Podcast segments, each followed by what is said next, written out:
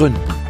Stefanie Schuknecht im Gespräch mit Menschen, die innovative Ideen umsetzen und vorausdenken für ein zukunftsfähiges Bayern, das auch den künftigen Generationen eine lebenswerte Umwelt und sozialen Zusammenhalt bietet.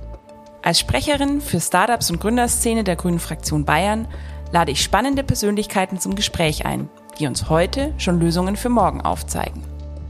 Heute mit Rebecca Bregant von Pineberry. Rebecca Bregant ist Mitgründerin und Chief Marketing Officer des Startups Pineberry, das vor allem Menschen fernab der Stromnetze in den Genuss von erneuerbarer Energie und der Vorteile der Digitalisierung bringen will. Rebecca Bregant studierte an der Hochschule Neu-Ulm in den Bereichen Kommunikation und Management. 2017 nahm sie als Freiwillige in einem Landwirtschaftsprojekt in Ghana teil und gründete zum Ende ihres Studiums Anfang 2018 das Unternehmen Mango Solar das heute Pineberry heißt. Sie arbeitete außerdem weiter an der Hochschule in einem Projekt zur Elektrifizierung von Städten in Kooperation mit einer Partneruniversität in Kenia. Seit April 2021 ist sie außerdem gewähltes Mitglied der in Belgien sitzenden Alliance for Rural Electrification, die sich für die gleichen Ziele wie Pineberry auf weltweiter Ebene bzw. im gesamten globalen Süden einsetzt. Eine Milliarde Menschen auf der Welt haben keinen Zugang zu elektrischer Energie. Die meisten davon auf der Südhalbkugel. Die Mission von Pineberry ist es, den Zugang zu sauberer Energie in Entwicklungsländern mit digitalen Services zu beschleunigen. Sie wollen das Leben von 200 Millionen Menschen bis 2030 verändern und dabei zu 14 der insgesamt 17 UN-Ziele für nachhaltige Entwicklung beitragen. Das Unternehmen wurde 2018 in Ulm und Nairobi mit dem Ziel gegründet, eigenständige Sonnenenergieanlagen in afrikanische Häuser zu bringen, die weit entfernt vom Stromnetz sind. Ganz herzlich willkommen heute zu unserer Folge Grün Gründen. Heute mit Rebecca Bregan von Pineberry. Freut mich total, dass du heute da bist, aus Berlin zugeschaltet. Du in Berlin, ich in Augsburg. Äh, das ist das, was wir in Corona-Zeiten gelernt haben. Das ist kein Hindernis äh, und ich freue mich sehr auf unser heutiges Gespräch. Ja, vielen Dank, äh, Stefanie, für die Einladung und für die nette Introduction. Und ja, ich denke auch, wir sind auf jeden Fall flexibel und auch digital freue ich mich auf unser Gespräch. Super. Als ich dich das erste Mal angefragt habe, da habe ich dich noch äh, als Vertreterin des Unternehmens Mango Solar angefragt. Jetzt bist du bei Pineberry. Ähm, das ist ja sozusagen ein Rebranding gewesen, was ihr gemacht habt. Äh, und dann habe ich mir erstmal überlegt, Pineberry, wie kommt der Name eigentlich zustande? Hab's gegoogelt, ich weiß es jetzt. Vielleicht magst du aber noch mal erzählen, wie ihr auf Pineberry gekommen seid, nachdem ihr ja vorher die Mango im Namen hattet. ja, sehr gerne. Also wir sind den Früchten auf jeden Fall äh, treu geblieben. Und äh, zur Pineberry kann man sagen, die Frucht gibt es wirklich. Meistens jetzt eher weniger im Supermarkt, aber man kann auf jeden Fall äh, Samen online bestellen, haben wir auch schon gemacht. Mhm. Und ja, was ist die Pineberry? Also es ist äh, eine Kreuzung. Auf Deutsch äh, ganz elegant übersetzt Ananas, Erdbeere. Und das sagt eigentlich schon äh, alles aus. Also es sind kleine weiße Erdbeeren mit roten äh, Nüsschen, also quasi genau umgedreht mhm. als die eigentliche Erdbeere, die man so kennt. Und ja, es sind einfach Erdbeeren, die nach Ananas schmecken und das hat uns einfach sehr inspiriert, weil diese Frucht ja irgendwie so innovativ ist und auch verschiedene Welten letztendlich miteinander vereint. Und ja, dieser innovative und ganzheitliche Ansatz, der hat uns gut gefallen. Und auch äh, privat äh, schmecken uns allen äh, Erdbeeren und Ananas äh, sehr gut. Deswegen Plus und Plus gibt ja bekanntlich Plus. und ja, das ist so die Story in a nutshell. Okay. Ja gut, ich kannte die, die tatsächlich vorher noch nicht und äh, finde es auch ein total abgefahrenes Bild. Also diese weiße Erdbeere und ich habe es jetzt noch nicht probiert, aber wenn die dann nach Ananas schmeckt, ist es ja wirklich so irgendwie total strange, aber cool. Ähm, ja, habe ich ja schon gesagt, vorher hieß das Unternehmen Mango Solar, da war auch schon die Mango mit drin. Unter Solar kann man sich auch so ganz grob schon mal vorstellen, in welche Richtung denn vielleicht es geht, was ihr macht. Ähm, ja, in kurzen Worten, was hat Mango Solar gemacht, was macht jetzt Pineberry und was ist genau der Unterschied? Ja, also grundsätzlich kann man sagen, das äh, Grundproblem, was uns äh, dazu bewegt hat, überhaupt äh, zu Mango beziehungsweise äh, Pineberry äh, das Unternehmen zu gründen, ist erstmal, ja, dass es immer noch knapp eine Milliarde Menschen weltweit gibt, die eben keinen Zugang zu Elektrizität haben. Das sind eben größtenteils äh, Länder im globalen Süden, vor allem auch Subsahara-Afrika.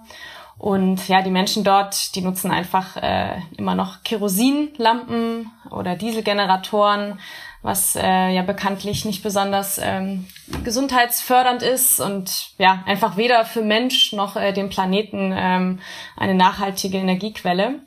Und ja, da hat sich dann in den letzten Jahren ein Off-Grid-Energy-Markt etabliert, weil eben meistens äh, diese Menschen fernab vom Stromnetz leben, in ländlichen Gebieten, in Dörfern. Und ähm, ja, man weiß, äh, vor allem in Afrika auch gibt's viel Sonne, also liegt's da natürlich nahe, Solarenergie äh, ja, zu nutzen. Und genau das haben wir bei Mango Solar auch getan. Also wir haben äh, smarte, IoT-fähige Solarsysteme hergestellt und ähm, was daran ist smart, also an sich, die Solarsysteme funktionieren eigentlich wie eine Jukebox, kann man sich vorstellen. Das bedeutet, äh, man bezahlt einen bestimmten Geldbetrag, dann ist das Solarsystem an für eine Weile und dann schaltet sich das Solarsystem automatisch wieder ab.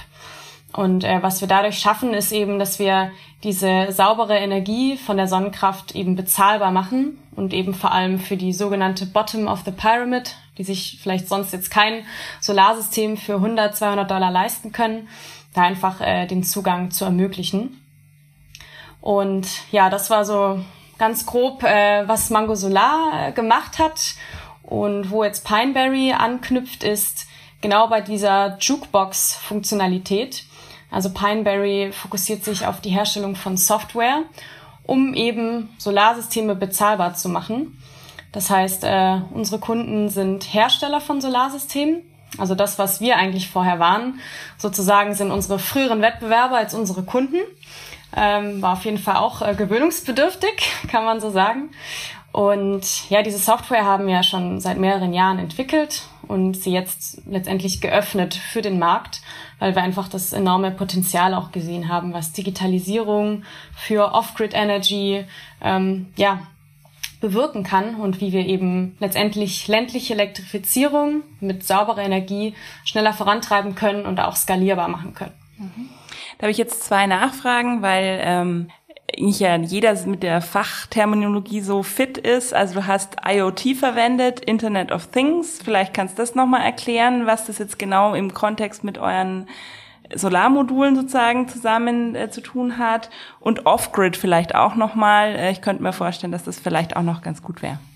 Ja, gerne. Äh, danke für die Nachfragen und ja, sorry, man ist, wenn man selber so in ja, dieser Welt ist, Thema. dann also, ist man natürlich, genau. sind diese Begriffe natürlich geläufig. Also äh, Internet of Things, IoT, bedeutet letztendlich einfach nur, dass ähm, Produkte verschiedenste Art miteinander kommunizieren können.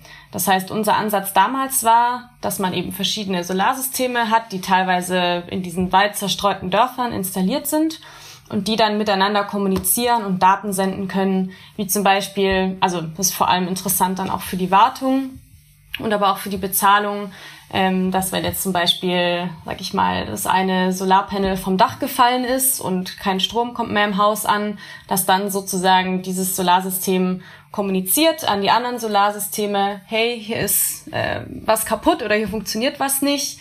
Ähm, Solarpanel liefert kein, keine Sonne und es kommt kein Strom an und dann wird das Ganze letztendlich zentral äh, an einen Gateway, also sozusagen ans Internet geschickt, sag ich mal.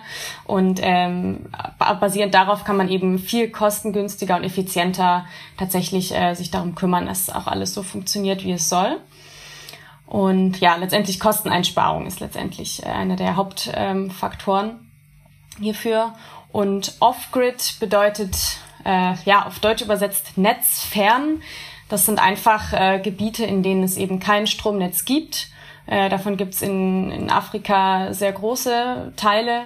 Äh, kann man sich hier vielleicht nicht so vorstellen, aber es ist einfach ja nicht äh, nicht rentabel genug oder auch zu teuer, um wirklich auf dem ganzen Kontinent Stromnetze zu installieren, wie man sie hier kennt.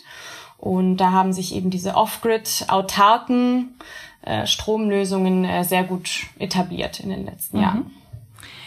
Ähm und wie kam es denn jetzt dazu, dass ihr gesagt habt, okay, das, was ihr vorher gemacht habt, nämlich also Produkte, also ein, ein kleines Solarmodul mit Kombination Lampe oder mit äh, Radio oder mit äh, ähm, was war das dritte, mit Handy-Ladeoption sozusagen. Das ist jetzt nicht mehr das, was ihr machen wollt, sondern ihr wollt sozusagen die Dienstleistung dazu anbieten, die Software. Was hat euch dazu bewegt? Was war die Motivation? Mhm. Also zum einen haben wir die Software bereits vorher für interne Zwecke entwickelt und ähm, genau, das auch approved und eben äh, genutzt.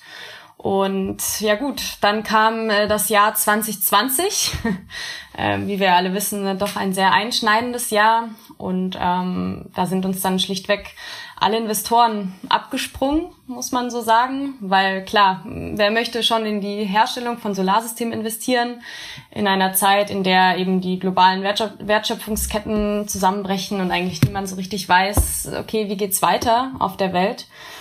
Und da waren wir mehr oder weniger gezwungen, umzudenken und uns anzupassen und hatten da auch äh, großartige Unterstützung von dem äh, TFU Gründerzentrum in Ulm, Neu-Ulm, die uns einfach da bei diesem Prozess begleitet haben und gemeinsam haben wir überlegt, okay, wie können wir jetzt unser Angebot so anpassen, dass wir äh, überleben, mhm. sag ich mal.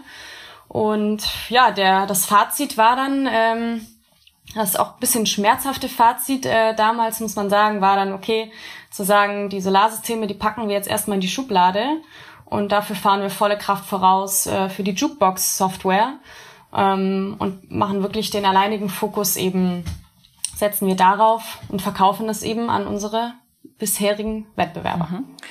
Also sprich, eure Kunden sind ähm, Firmen, die genau diese Standalone Solarmodule ähm, Systeme herstellen, aber schon noch in Afrika tatsächlich, also in Kenia als euer Hauptmarkt wahrscheinlich und äh, wie viel sind das und äh, also, habt ihr da schon jetzt also viele Kunden gewonnen? Ich meine, die kannten euch ja als Mitbewerber wahrscheinlich schon. Wie lief das so von diesem, dieser Umstieg? Das äh, ist ja sicher nicht ganz einfach. Ja, einfach ähm, war es natürlich nicht und das hat natürlich auch äh, sorgfältige Vorbereitungen erfordert und auch eine Change Campaign zum Beispiel, ähm, bei der wir wirklich auch erklärt haben, ja, was ändert sich jetzt, was bleibt gleich. Ähm, letztendlich kann man sagen, unsere Vision und unsere Motivation ist eigentlich immer noch die gleiche. Also eben zu diesem Problem, zur Lösung dieses äh, Problems beizutragen. Ähm, es hat sich nur die Strategie geändert und die Mission. Und ähm, ja, mittlerweile, dadurch, dass wir jetzt eben Software äh, vertreiben, sind wir eigentlich global mhm. aktiv. Also es gibt ja keine Grenzen wie jetzt, man muss sich nicht um Logistik kümmern, um ähm, Fertigung, um äh, hin und her verschiffen, was natürlich auch äh, nochmal dann äh, nachhaltiger ist. Äh, das ist eben das Gute an Software und mittlerweile haben wir mehrere Pilotprojekte und auch schon zahlende Kunden äh, zum einen in Kenia, aber auch schon in Südafrika, in Zimbabwe, in Namibia, äh, in Kolumbien sogar. Mhm. Also ging auch schon über Afrika jetzt hinaus und ja, macht auf jeden Fall ganz viel Spaß und man merkt, dass ähm, der Bedarf da ist im Markt. Und ähm, es wurde eigentlich super gut aufgenommen von allen äh, Partnern. Äh, vielleicht jetzt noch mal kurz einen Schritt zurück. Ähm, du hast es eigentlich vorher ja schon erklärt. Äh, also Ziel ist ähm, Elektrizität überall hinzubringen, weil das ja auch ein Booster für Entwicklung ist einfach. Ähm, ihr sprecht eben auf der Webseite auch stark die Nachhaltigkeitsziele der UN an und da zielt ihr ja auf mehrere ab, da können wir vielleicht auch noch gleich dazu kommen, aber nicht jeder kennt äh, sozusagen diese SDGs, also die Sustainable Development Goals und ähm, das sind ja 17 Stück und was sind denn die Punkte, die ihr jetzt konkret angeht und äh, du hast es ja, also ich, ich glaube, ähm, es wird sehr deutlich, dass es auch der Kern eure, eurer Mission ist, äh, da äh, Fortschritt und dann eine Entwicklung hinzubekommen. Genau. Ja, auf jeden Fall. Genau, wie du gesagt hast, die Nachhaltigkeitsziele, das ist so unser Ankerpunkt oder unsere Orientierung letztendlich und äh, unser Antreiber. Und ähm, ja, 17 Stück sind eine ganze Menge. Man kann natürlich nicht alle auf einmal irgendwie verfolgen oder sich setzen. Deswegen äh, fangen wir bei Ziel Nummer 7 an. Das ist bezahlbare und saubere Energie. Ähm, genau, eben mittels den äh, Solarsystemen, mit der Unterstützung für die äh, Solarsystemhersteller. Gibt auch noch andere Kundengruppen wie äh, Minigrid-Betreiber beispielsweise, die dann schon so ganze, also kleine Stromnetze sozusagen ähm, aufstellen in Dörfern. Und naja gut, dann ist natürlich die Frage, die Energie ist da und was kommt dann? Also Energie ist ja eigentlich ja eher ein Mittel zum Zweck und auch erst der Anfang von, äh, von dem Booster für die Entwicklung, wie du schon ähm, sehr treffend gesagt hast. Und für uns ist es eben auch die Grundlage für wirklich einen multidimensionalen Impact, den wir erreichen wollen. Und ich sag mal so, die nächsten äh, Ziele, die da so in, in greifbarer Nähe noch stehen, sind äh, zum einen äh, Wirtschaftswachstum, also SDG 8 wäre das. Das heißt wirklich nachhaltiges und ähm, äh, gut verträgliches Wachstum für Mensch und Planet. Weil nämlich dadurch, dass ich Energie habe, kann ich ja beispielsweise äh, einen Kühlschrank betreiben und dort die Ernte kühlen, die ich äh, ja, ge geerntet mhm. habe. Ja, weil auch 40 Prozent der Lebensmittel einfach verderben, weil es zu warm ist und man keine Kühlketten hat. Oder auch ich kann äh, Wasserpumpen ähm, betreiben mit erneuerbaren Energien. Das heißt, sauberes Wasser ist auch eben Nummer sechs dieser Ziele. Und diese ganzen SDGs hängen irgendwo miteinander zusammen, weil natürlich dadurch, dass ich ähm, meine Lebensmittel kühlen kann, trage ich auch dazu bei, dass es weniger Hunger gibt. Also mhm. SDG Nummer zwei. Und was man auch äh, sagen muss, was auch ähm, einige unserer Partner sind und mit denen wir viel in Kontakt sind, ist ähm, Gender Equality. Äh, SDG Nummer 5 ist auch mir persönlich ähm, ein, ein sehr großes Anliegen. Nicht nur, weil ich äh, eine Frau bin, sondern auch, äh, weil man eben sieht, dass es sehr, sehr, sehr erfolgreiche Projekte gibt, wo wirklich ähm, junge Frauen trainiert werden, ähm, zu Entrepreneuren hin ausgebildet werden und diese dann letztendlich äh, Solarsysteme in die Dörfer bringen. Und ähm, äh, Frauen, äh, gerade in, in Nigeria gibt's da, ist da sehr viel ähm, am, am Machen und am Kommen. Und man sieht eben einfach auch, okay, die Frauen, die sind sehr gute Geschäftsfrauen und ähm, können wirklich was bewegen. Und das ist einfach, also für mich persönlich so die Traumkombination. Äh, Frauen, die eben Solarenergie ähm, vertreiben und dadurch letztendlich auch ähm, mehr, mehr Income haben und mehr äh, Eigenständigkeit. Das ist ja einfach sehr schön. Mhm das ist auch genau so ein bisschen noch der, der Anknüpfungspunkt. Wir haben ja noch über dich persönlich noch gar nicht so äh, gesprochen. Ähm, wie, wie kamst du denn auf die Idee? Also du bist ja äh, wahnsinnig, äh, sag ich mal, vernetzt auch äh, vor Ort und das, äh, ich gehe davon aus, du warst vor Ort, ähm, weil ich glaube, sowas lässt sich ja nicht irgendwie aus Neu-Ulm so mit äh, dem Fernglas rüber irgendwie organisieren und entwickeln und auch der, der, ja, der Impuls dazu, da was zu tun. Also ich kann es jetzt selber bei mir sagen, äh, wenn man mal in einem äh, Welt, im, äh, in dem Land äh, im globalen Süden war, dann ist, sage ich mal, die Problemlagen, die dort sind, die sind viel präsenter, als wenn man sozusagen das vielleicht in der mal gelesen hat oder in einem Beitrag in Fernsehen gesehen hat, ja. Und ich, äh, vielleicht magst du mal kurz erzählen, wie du dahin, also wie du auf die Idee kamst und wie ihr sozusagen auf den Trichter kamt als Team auch. Ja, gerne. Also ja, du hast, ich gebe dir absolut recht. Man kann natürlich schon äh, Reports lesen oder Reportagen sich ansehen, aber wenn man vor Ort ist und war, und ich war auf jeden Fall äh, vor Ort in, in mehreren Ländern Afrikas auch, dann hat man einen ganz anderen Eindruck und es ist einfach wichtig, ähm, ja, also ich mal ganz simple BWL erstmal seinen Markt zu kennen mhm. und was heißt es eben vor allem für einen Markt, der doch der eigenen Kultur auch ähm, so verschieden ist und so fremd vielleicht teilweise auch. Und ja, das heißt zum einen, ich sag mal so, ja, grundsätzlich haben mich ähm, die Reisen eben nach Ghana und Kenia beispielsweise oder auch in Kolumbien äh, war ich unterwegs, ja, dazu bewegt, einfach auch eine andere Perspektive einzunehmen und überhaupt ja auch zu sehen und zu verstehen, okay, anderswo auf der Welt ähm, haben die Menschen beispielsweise sehr, sehr, sehr viel weniger als ich. Und ist das fair? Und warum ist das so? Und was kann man letztendlich dagegen machen? Also, ich sag mal so, meine tiefe Motivation ist wirklich, ja, was zurückzugeben und mit den ähm, Mitteln, die ich ähm, bekommen habe, einfach dadurch, dass ich hier geboren bin, ähm, was zu bewirken, um einen Beitrag zu einer besseren Welt zu leisten. Das klingt immer so ein bisschen herabgedroschen vielleicht, aber im Prinzip ist es einfach so.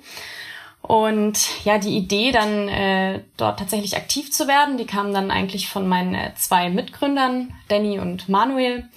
Wir haben uns im äh, Studium an der Hochschule Neu-Ulm kennengelernt und die beiden waren schon vorher aktiv in dem Sektor. Also sie haben da schon Berufserfahrung auch gehabt. Und ja, ich erinnere mich so an so einem typischen verregneten äh, Novembertag. In der Mensa sitzt man so und unterhält sich dann über dies und jenes. Und dann, ja, habe ich irgendwann mal dann einfach erfahren oder bin äh, darauf gekommen, dass halt ja einfach eine Milliarde Menschen noch keinen Zugang zu Strom haben und ähm, ja, das fand ich so absurd einfach, äh, muss ich sagen, dass irgendwie klar war, okay, das wäre auf jeden Fall ein Bereich, äh, der mich interessieren würde, auch beruflich. Äh, was kann man dort machen? Und dann letztendlich die Idee für das Startup selbst kam äh, dem Danny, unserem äh, Geschäftsführer auch, als er äh, in Bangkok am Flughafen bei einer äh, Geschäftsreise, bei einer anderen weitigen Geschäftsreise ja, so ein, zwei Bier getrunken hat, also Klassiker, die klassische äh, äh, Ideengeschichte und dann ähm, ja einfach auf den Trichter gekommen ist, okay, wir können, äh, wie können wir Solarsysteme und IT verbinden, dass es eben noch skalierbarer wird oder wir wirklich ja da multidimensional äh, unterwegs sein können. Und ähm, ja, dann hat er uns irgendwann davon erzählt und das war dann der Moment zu sagen, okay, wir machen das jetzt einfach. Mhm. Wenn nicht jetzt, wann dann? Ja, cool.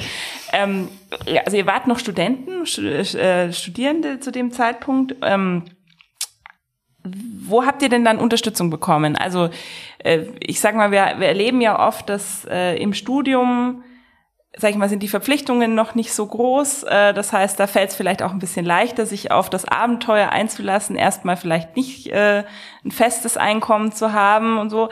Aber trotz allem braucht man ja irgendwie Anschubfinanzierung, man braucht irgendwie Beratung. Ähm, habt ihr euch denn gut unterstützt gefühlt? Ja, auf jeden Fall. Also Nochmal kurz, äh, um auf das einzugehen, was du gesagt hattest. Dieser Zeitpunkt, der war wirklich perfekt. Also es war so kurz vor Studiumsende, dass wir gesagt haben, wir machen das. Und wie du sagst, man hat einfach meistens noch nicht so viele Verpflichtungen und man kann eigentlich nichts verlieren. Und man ist es eigentlich eh gewohnt vom Studentenleben, dass man jetzt nicht, äh, ja, sag ich mal, über viel Geld noch äh, am Ende des Monats auf dem Konto hat. Deswegen ähm, war das auf jeden Fall, war ich sehr froh, dass es auch so sich alles gefügt hat. Und ja, Unterstützung, also ohne Unterstützung wären wir natürlich äh, ja kein, kein Meter äh, weitergekommen oder nicht viele Meter weit gekommen, sag ich mal. Also in erster Linie war das die Hochschule Neu-Ulm selber. Mhm. Ähm, dann äh, an der Hochschule hatten wir oder haben wir auch ein Afrika-Institut, die da schon langjährige Partnerprojekte mit äh, Unis in äh, Kenia, Tansania und Südafrika pflegen. Das heißt, das war so der Türöffner eigentlich äh, auch dann zu unserer Partneruniversität in Kenia, mit der wir bis heute sehr guten Kontakt haben und ähm, gemeinsame Projekte starten. Dann äh, Startup-technisch äh, war uns bei Startup eine sehr, sehr, sehr große Unterstützung. Ähm, genau, die ja kennst du ja. sicherlich. Ähm, also die einfach bayernweit ähm, Gründer vernetzen ähm, mit Investoren, aber auch untereinander und verschiedene Workshops. Also ich glaube, wir haben alle Workshops äh, durchgemacht, äh, die es da gab.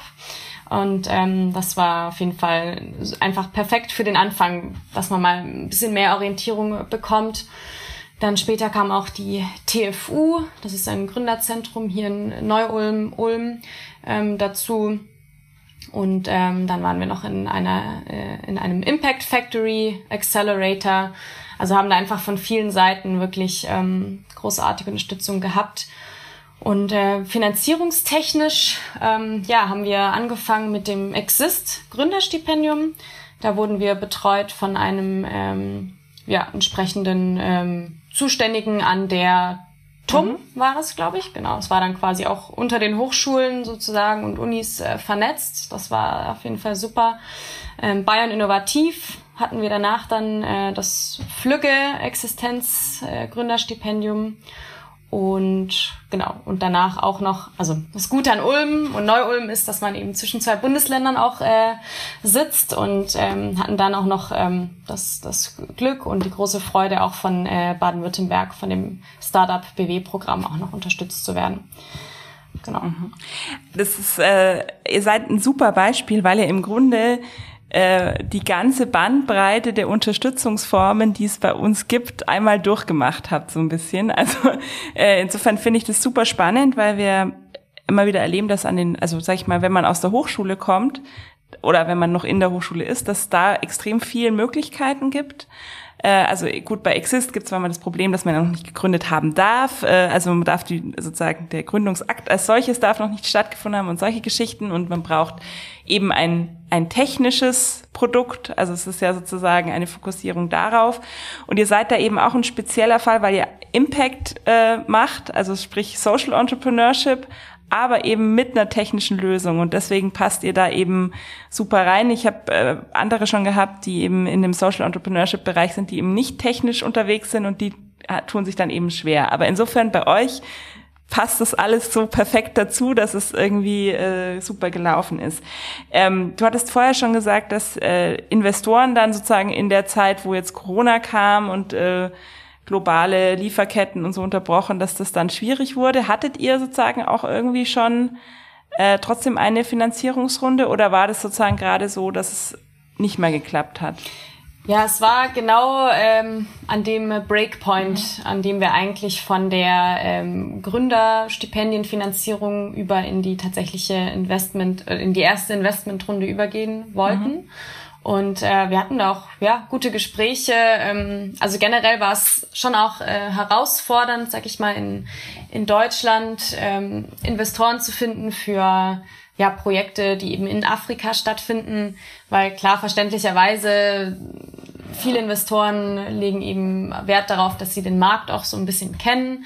Ähm, viele sind tatsächlich eher an Software als an Hardware, Startups interessiert und von dem her ja, genau, war das, ähm, war das da auf jeden Fall ähm, schon eine Challenge genug. Und dann, gut, und als dann die Krise kam, ist natürlich auch klar, dann, dann war alles, was wir dann doch bisher auch dann an Interessenten gefunden hatten und äh, da schon sehr konkret auch ähm, über Finanzierung gesprochen hatten, das war dann natürlich erstmal vorbei. Auch verständlicherweise, mhm. klar, muss man sagen.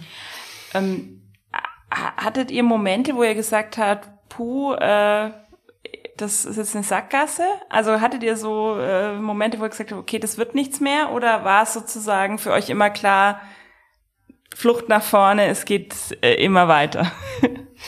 ja, doch, also Flucht nach vorne, äh, finde ich, äh, passt tatsächlich, äh, passt zu einigen Momenten, die wir auf jeden Fall hatten im Team, sehr gut. Ähm, dazu muss man sagen, dass einfach auch wir als Team, also das äh, Dreier-Gründerteam, auch einfach sehr, sehr gut äh, zusammenpasst und wir auch sehr ähnlich vom Mindset her, sag ich mal, sehr positiv einfach äh, gestimmt sind. Und äh, Klar gab es Momente, wo man sagt, okay, man, also man soll auch nicht starr äh, was verfolgen, was den Bach runtergeht, ähm, aber äh, klar gab es dann auch Momente, wo wir gesagt haben, okay, so geht's jetzt nicht weiter, also müssen wir uns irgendwie anpassen oder das anders äh, hinbekommen. Aber für uns war immer klar, okay, wenn es jetzt nicht klappt oder das Schlimmste, was, was ist das Schlimmste, was passieren kann, äh, wäre zum Beispiel, okay, man sucht sich halt einen anderen Job und äh, macht das halt nebenher. Also das war so der Worst Case, den wir uns einfach vor Augen gehalten haben. Und äh, wir haben ja wirklich das große Glück in Deutschland, dass wir da, ähm, äh, dass, dass wir da nicht tief gefallen werden, sag ich mal, durch die äh, sozialen äh, Strukturen. Und genau, und das gibt einem dann schon enorm viel äh, Kraft und Energie auch, äh, das zu wissen und sich auch in gewisser Weise sicher zu fühlen. Und selbst wenn man vor einer scheinbaren Sackgasse steht, dann probiert man es eben auf einem anderen Weg. Mhm.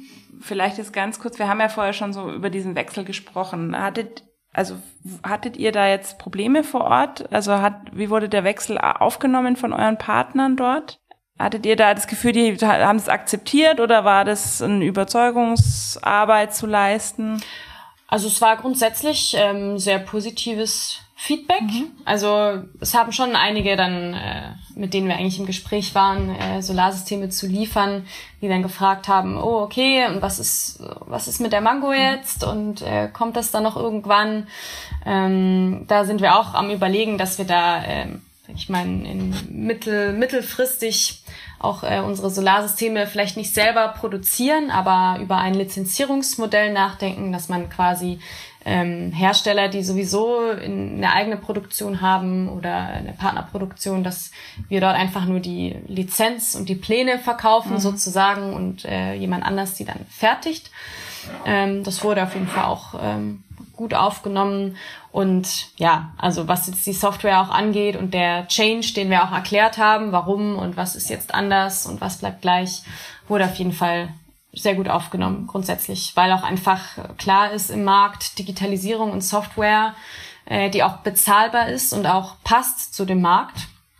Ähm, das wird einfach gebraucht mhm. und deswegen hatten wir da ähm, ja auch auch ein bisschen Glück, muss man sagen, dass unser doch radikaler Change ähm, dann doch auch so äh, ja fruitful war. Also das Konzept ist, denke ich, also so wie du es jetzt erzählst, auf jeden Fall aufgegangen. ähm, Jetzt hat im Grunde habt ihr ja so ein bisschen gewechselt von den Endkunden ja zu den äh, Kunden, die die Panels vertreiben. Aber ähm, ich habe mir einige von euren Videos auch angeguckt und da also es ist natürlich immer auch schön, die persönlichen Geschichten zu sehen, die dann am Ende stehen. Und kannst du mir vielleicht einfach noch ein paar Geschichten erzählen? Was hat sozusagen euer Produkt beziehungsweise jetzt ja die Software, die das möglich macht, dass die Leute das auch finanzieren können. Du hast ja vorher gesagt, es ist so eine Jukebox, man äh, zahlt in kleinen Raten. Ich meine, das ist ja so ein bisschen so Mikrokredite funktionieren ja, sag ich mal, in den Ländern meistens ganz gut, äh, vor allem wenn man sie an Frauen vergibt, witzigerweise. Da gibt's auch Studien dazu. Ähm, genau, hast du ein paar Beispiele, einfach, dass es vielleicht für die Hörerinnen und Hörer nochmal so ein bisschen greifbarer wird? Ja, gerne. Also wir hatten äh, auf jeden Fall, sag ich mal, eines meiner schönsten Momente bisher ähm, bei, bei der Gründung oder in dem Startup war wirklich, als wir unser erstes Pilotprojekt ähm, in Kenia in einem bisschen abgelegeneren Dorf ähm, ja durchgeführt haben und wir waren quasi mit äh, ein paar äh, Local Guides auch unterwegs, ähm, die wir über die Uni beispielsweise dort kennengelernt haben. Ähm, ist immer wichtig, dass man eben ja auch mit äh, lokalen äh, Menschen dort unterwegs ist, dass man einfach auch mehr Vertrauen ähm, hat zu den Menschen, die dann auch ähm, wirklich alle sehr offen und sehr herzlich waren. Und ja, wenn man dann mit Solarenergie ähm, ankommt, mit den Systemen, einfach die Freude in den Gesichtern der Menschen zu sehen, es ist einfach wunderschön. Also man merkt wirklich, okay, die, äh, die, die freuen sich da. Das ist irgendwie, es, es geht voran. Fortschritt bedeutet es ja auch letztendlich. Mhm. Ähm, und man merkt dann auch, sobald es dunkel wird, äh, warum. Also um 18 Uhr circa liegt ja, ist ja direkt am Äquator, ist wirklich Dunkelheit jedes, jeden Tag im Jahr. Und äh, gerade auf diesem Dorf, man sieht wirklich nichts. Also es ist stockdunkel, kann man sich irgendwie auch äh, schwer vorstellen hier. Und na, unsere erste Pilotkundin, äh, die Ruth, die ähm, ja, hat äh, drei Kinder, ist alleinerziehend, arbeitet äh, als Kellnerin und als äh, Farmerin. Ähm, die Kids, also zwei waren schon älter. Das kleinste, das Mädchen, das war vielleicht drei, vier Jahre alt ähm, ja, das Mädchen war immer irgendwo äh, im Dorf halt bei, bei anderen. Also das war schon auch schön zu sehen, so diese Community. Mhm. Man ist da jetzt nicht, äh, man muss da jetzt keine äh, Tagesmutter äh, engagieren oder gut, Kindergarten gibt's halt auch nicht, aber irgendwie passt so ein bisschen die Gemeinschaft mhm. aufeinander auf. Naja, und ähm, Ruth hatte eben davor, bevor, bevor sie das Solarsystem hatte, immer Kerosinlampen. Ähm, das heißt, also wirklich kann man sich vorstellen, wie so eine kleine Büchse äh, in das man Kerosin einfüllt. Und äh, ja, immer wenn sie morgens aufsteht und abends ins Bett geht, hat sie gesagt, ist es halt dunkel, ja, wie gesagt. Und dann muss sie erstmal nach der Streichholzschachtel suchen, dann muss sie äh, diese Lampe anbekommen. Ähm, die Lampe ist natürlich auch, also zum einen nicht besonders hell, aber vor allem stinkt sie auch einfach und hat eben diese giftigen, äh, diese giftige Rauchentwicklung. Und gut, tagsüber ist sie dann eben äh, unterwegs. Ähm, wie viele andere Kenianer und Kenianerinnen hat sie auch ein äh, Handy, also so ein Feature-Phone, äh, wie diese Nokia-Handys, mhm. äh, die wir damals äh, auch äh, von, von damals noch kennen. Und ähm, ja, das lädt sie dann halt irgendwo an, an einem Kiosk auf, muss dafür natürlich bezahlen. Also das merkt man auch, wenn man, wenn man dort ist und sobald man irgendwie eine Powerbank dabei hat, dass dann die Leute sagen, oh, kann ich mal mein Handy laden? Und ah, ist auch ähm, auf jeden Fall erstmal ungewohnt und äh, skurril irgendwie. Aber ja, also das war wirklich äh, eines der bewegendsten Momente und dann auch das kleine äh, Mädchen, also Ruths Tochter, hatte dann äh, unsere Mango Combo, also unsere Taschenlampe plus Powerbank in einem immer geschnappt und damit rumgespielt und äh, die, die Lichter, die verschiedenen Dimmstufen ähm, ja, durchgeschaltet und ja, das war wirklich war sehr schön auf jeden Fall. Und ich kann es kaum erwarten, mal wieder endlich, hoffentlich sehr bald dort zu sein. Okay. Und also jetzt konkret, das also sag ich mal, wir stellen mir es jetzt vor, die, die haben jetzt Licht und das verändert natürlich, also es ist sicherer, es ist gesünder und so weiter, aber ähm, also so wie ich es auch immer erlebt habe, geht es da ja auch darum, dann, also du hast ja vorher schon die SDGs gesagt, also es geht auch, auch um Bildung, ja, weil dann kann man zum Beispiel abends noch Hausaufgaben machen äh, beim Licht oder man spart Zeit, weil man eben nicht weite Wege zurücklegen muss, um irgendwas, äh, ja, um, um Kerosin zu kaufen, sondern du hast es dann direkt vor Ort. Also es, es hat ja immer noch so viele Nebeneffekte einfach, äh, also äh, jenseits äh, von dem einfachen, ja, ich habe jetzt eine andere Lampe da hängen. Ähm, und das ist tatsächlich was, was ich glaube, was äh, was man sich vielleicht so aus unserer Wohlstandsgesellschaft hier so gar nicht vorstellen kann, was, was es verändert. Und da würde mich eben interessieren, von dem, was du dort erlebt hast und von den Ideen, die ihr da entwickelt habt, ähm, können wir da in Bayern auch was lernen? Also was können wir sozusagen als Industrieland von dem, was ihr dort erlebt habt und was ihr dort umgesetzt habt, lernen? Ja, also was uns von Anfang an immer sehr wichtig war, ist ähm, zum einen vor Ort zu sein, um eben äh, den Markt beziehungsweise letztendlich den Menschen zu verstehen. Äh, da hatten wir natürlich noch ein paar mehr äh, interkulturelle Barrieren und auch äh, Analphabetenrate und einfach eine ganz neue Art und Weise zu überlegen, wie kann man kommunizieren. Mhm. Ähm, unser einer Gründer, der Manuel, der lebt auch in Nairobi, ist also auch ganz nah immer vor Ort. Und ja, ich denke generell, was man auch hier auf jeden Fall anwenden kann und was auch hier auf jeden Fall bekannt ist, sind Konzepte wie Design Thinking, also wirklich das Problem und den Kunden in äh, den Mittelpunkt, in das Zentrum der Aufmerksamkeit, Center of Attention, ja, ähm, zu bringen und auch wirklich ähm, ja kundenzentriert äh, zu designen. Ob das jetzt ähm, und es geht nicht nicht nur darum, irgendwie jetzt eine App zu gestalten, sondern Design auch im Sinne von ähm, vom Geschäftsmodell, vom Produkt an sich, von den Features. Und was was ich auch oder was wir gelernt haben, denke ich, äh, was auch essentiell ist, dass äh, diese nachhaltigen Ideen und Produkte ähm, ja müssen attraktiver sein als herkömmliche Lösungen also die Nachhaltigkeit an sich ist kein äh, Nutzenversprechen oder kein USP. Mhm. Zumindest nicht für die meisten Menschen. Also für mich wäre es, denke ich schon, ähm, weil, weil ich in dem Bereich aktiv bin und für dich sicherlich auch. Aber ja, es muss einfach äh, rundum äh, passen und der, der Kunde oder der letztendliche Verbraucher muss im Mittelpunkt stehen. Und was denke ich auch wichtig ist, ist, dass man eben Anreize schafft und ähm, gerade bei der Solarenergie war es eben zum Beispiel auch so, dass äh, diese Raten ähm, haben wir auch so konzipiert preislich, dass sie halt günstiger sind, als wenn ich mir eine Ladung Kerosin mhm. kaufe mhm. beispielsweise. Weil letztendlich, wenn du vor dem Regal im Supermarkt stehst, ist mal ganz äh, mhm.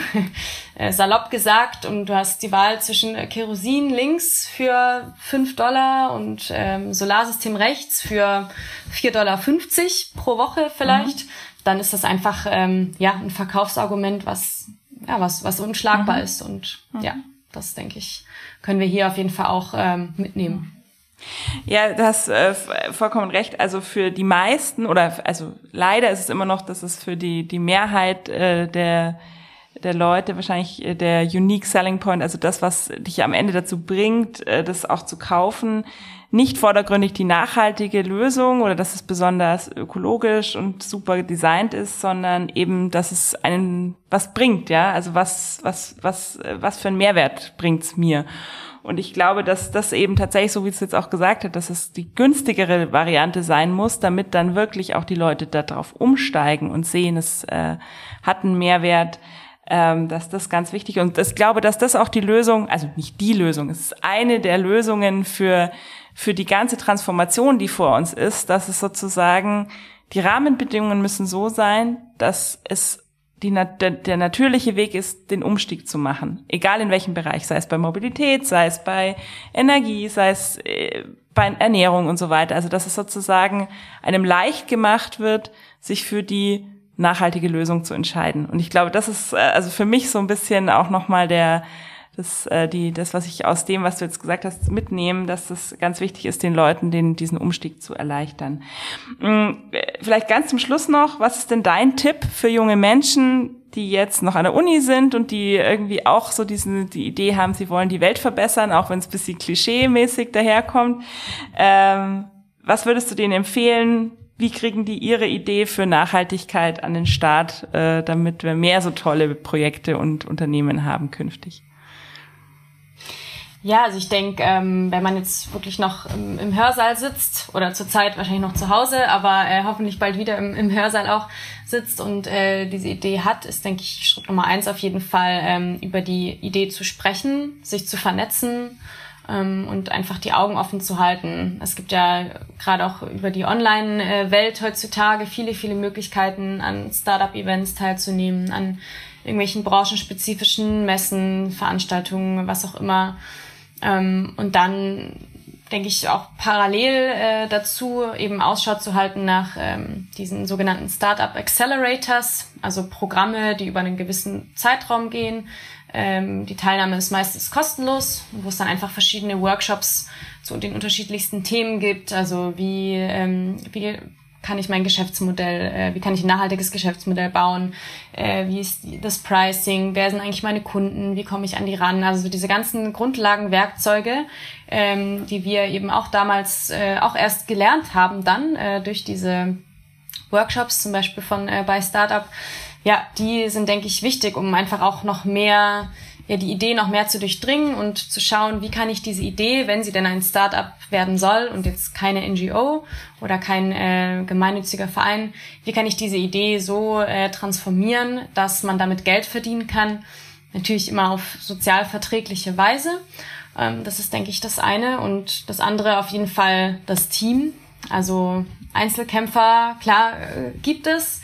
Aber aus meiner Erfahrung heraus ist äh, das Team einfach das Herzstück äh, der ganzen Unternehmung. Also Leute zu finden, die die gleiche Vision und Motivation teilen, ähm, zu finden ist vielleicht nicht immer einfach. Vielleicht sind sie auch einfach schon da.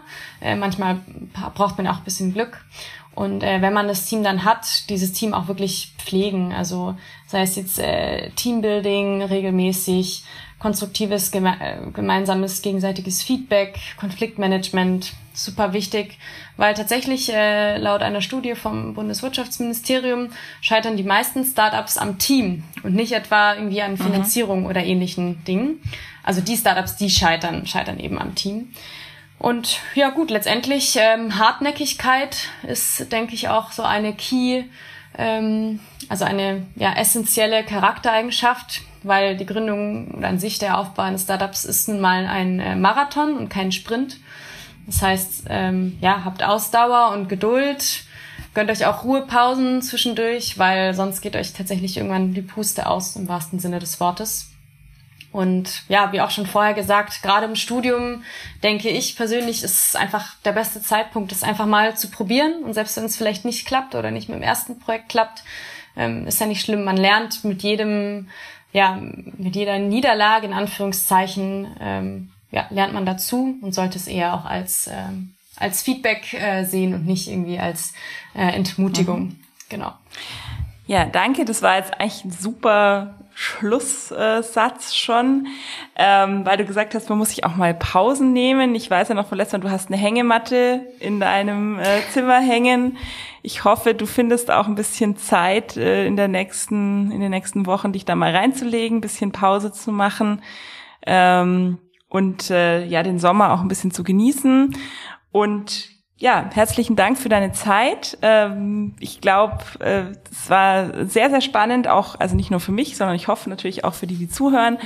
Und ähm, genau, ich freue mich äh, schon auf die nächste Folge. Die will ich noch ganz kurz ankündigen. Und zwar habe ich da auch schon die Zusage von einer Powerfrau, Günnisch Seifert, die ist äh, Serial Entrepreneur, wie es so schön heißt, also Mehrfachtäterin, hat äh, eine Kita und ihre eigene Beratungsagentur, die MacGyvers und die gründet jetzt gerade die Community Kitchen in München, wo gerettete Lebensmittel verkocht werden. Also äh, ganz spannend auch und äh, ich freue mich schon total und jetzt allen einen schönen Sommer und bis bald. Tschüss.